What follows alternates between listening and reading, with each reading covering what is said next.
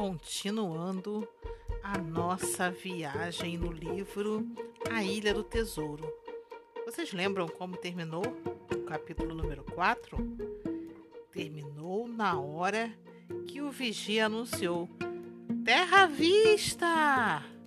E aí, o que será que vai acontecer agora? Vem aí o capítulo 5. Estão preparados? Olha, lá vem história.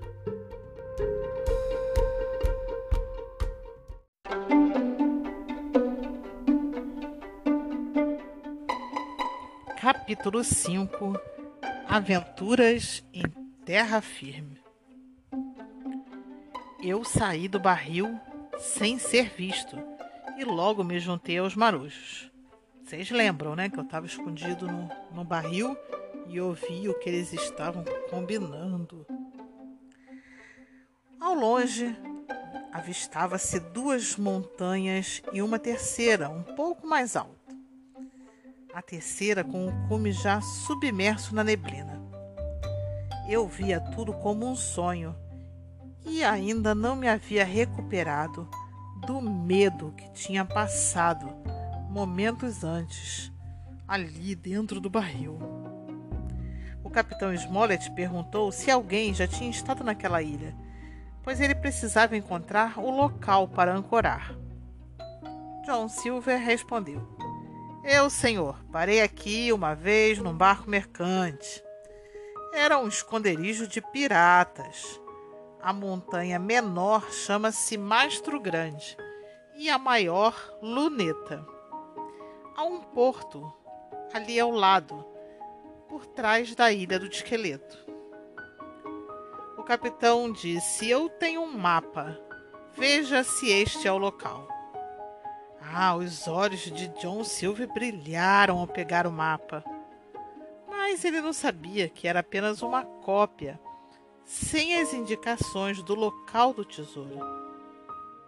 O cozinheiro então escondeu a sua decepção e se manteve sereno. Sim, sim, é aqui mesmo. Depois que ele se afastou dali, eu me aproximei do doutor e disse: Doutor, nós precisamos conversar. Eu tenho notícias horríveis. O médico falou um instante com o Lorde e com o capitão, que convidou a todos no convés. Então o capitão declarou: Chegamos ao nosso destino. Eu e Lord Trelawney vimos que cada um cumpriu muito bem o seu dever. Vou brindar com ele o doutor lá na cabine, e a todos vocês será distribuído bastante rum. Um viva ao Lorde!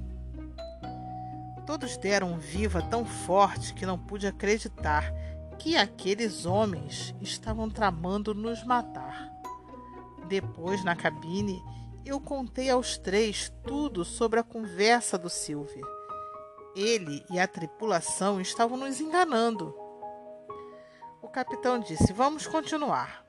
Se voltarmos, haverá um motim.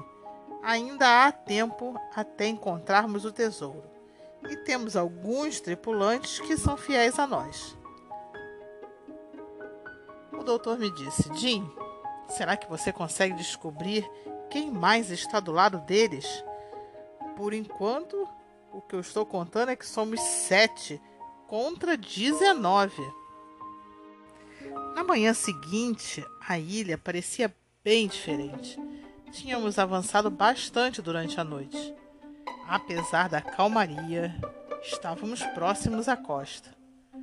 Uma floresta de árvores cinzentas cobria a maior parte da superfície, entrecortada por faixas amarelas de areia e pinheiros. Era uma vista triste, monótona, e desde então eu passei a odiar a Ilha do Tesouro. O vento então soprou mais forte.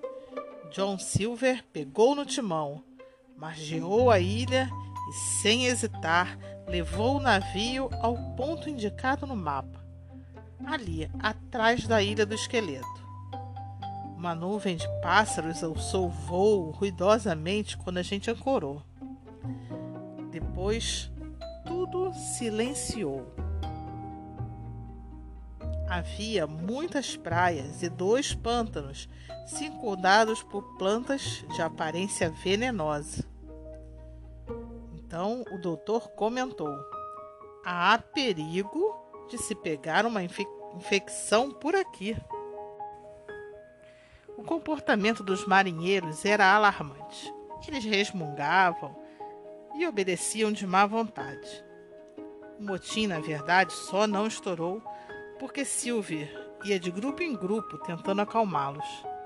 Com muita esperteza, o capitão Smollett achou melhor dar uma folga para toda a tripulação. E ele recomendou: um passeio em terra firme seria ótimo. Quem quiser pode usar os botes que estão na água. Eu darei um tiro de canhão meia hora antes do pôr do sol. Silver logo se pôs a organizar a excursão. Foi aí que eu tive uma ideia meio doida, mas que acabou contribuindo para nos salvar. Eu me meti em um dos botes. Por ser o mais leve deles e mais bem conduzido, ganhamos a dianteira.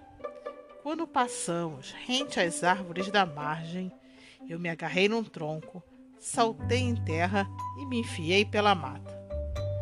Silver me chamava Jim, Jim. Eu, contente, né, feliz por ter passado a perna, comecei a explorar a ilha. Atravessei uma região pantanosa, cheia de serpentes, flores extravagantes, árvores com galhos retorcidos. De repente, escutei um barulho. Eram alguns marrecos e pássaros levantando o voo ouvi ao longe a voz do Silver. Ele estava bravo com alguém. Apesar do medo, engatinhei devagarzinho em sua direção. Espiei pela folhagem e vi que o cozinheiro tentava em vão convencer um marujo a bandear para o seu grupo. Nesse instante, do outro lado do pântano, ecoou um grito pavoroso que não me saiu dos ouvidos por muito tempo. Um bando de pássaros cobriu o céu e aos poucos retornou para as árvores. O silêncio reinou novamente. Deus, você mandou matar a lã? gritou um marujo assustado o Silver simplesmente respondeu: Ele não quis ser um dos nossos? Foi aí que esse homem respondeu: Bate-me também, e lhe deu as costas. Num golpe inesperável, Silver atirou a muleta e o atingiu com violência. Em seguida, caiu sobre ele e o matou. Depois recuperou a muleta e assobiou chamando os amigos horrorizado com o que vi. Eu corri, corri e me embrenhei na mata. Ele tinha liquidado dois homens leais a nós. Eu com certeza seria o próximo. Não poderia voltar ao navio. Quando o tiro de canhão soasse, nos chamando a bordo, o que eu iria fazer? Cheguei a uma das montanhas e outro susto me paralisou.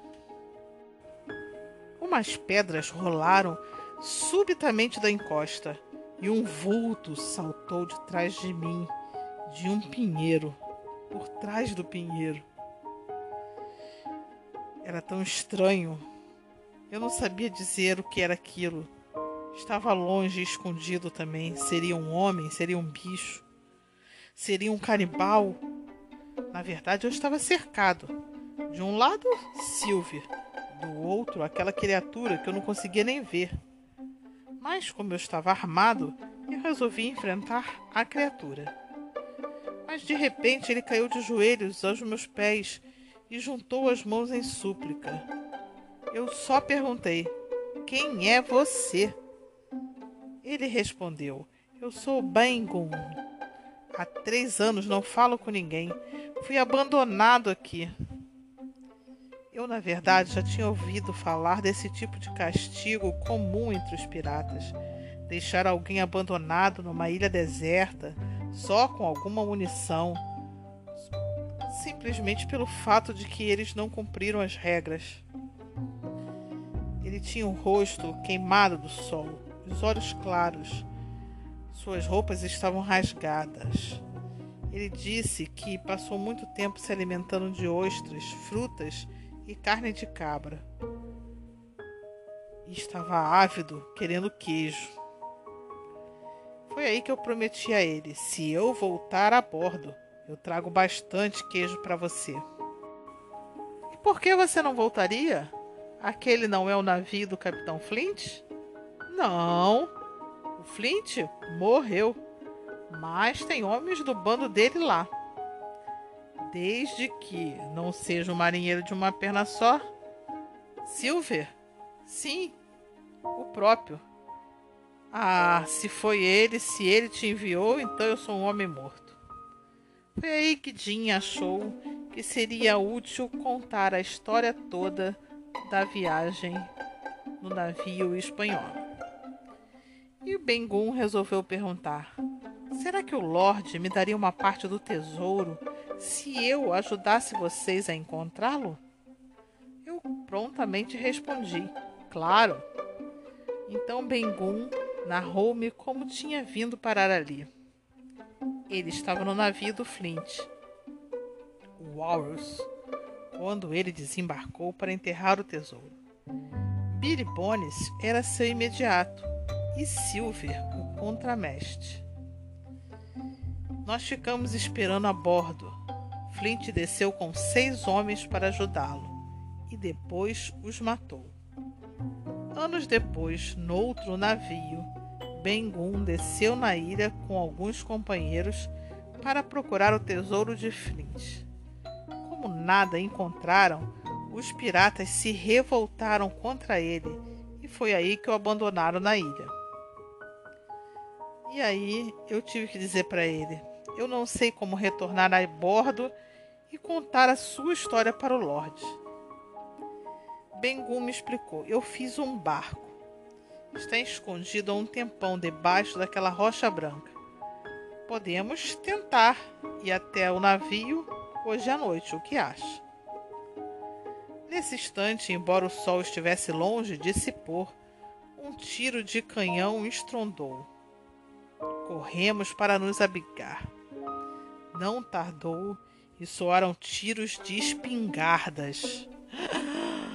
É guerra, é guerra para valer. E eu vi a bandeira da Grã-Bretanha flutuando no ar entre as árvores. Pengu me falou: seus amigos devem estar lá. Fale com o Lorde primeiro se precisar, sabe onde me encontrar. Ouvi então outros tiros de canhão e caminhei sorrateiro pela mata. O espanhola continuava ancorado, mas agora com a bandeira negra dos piratas no mastro.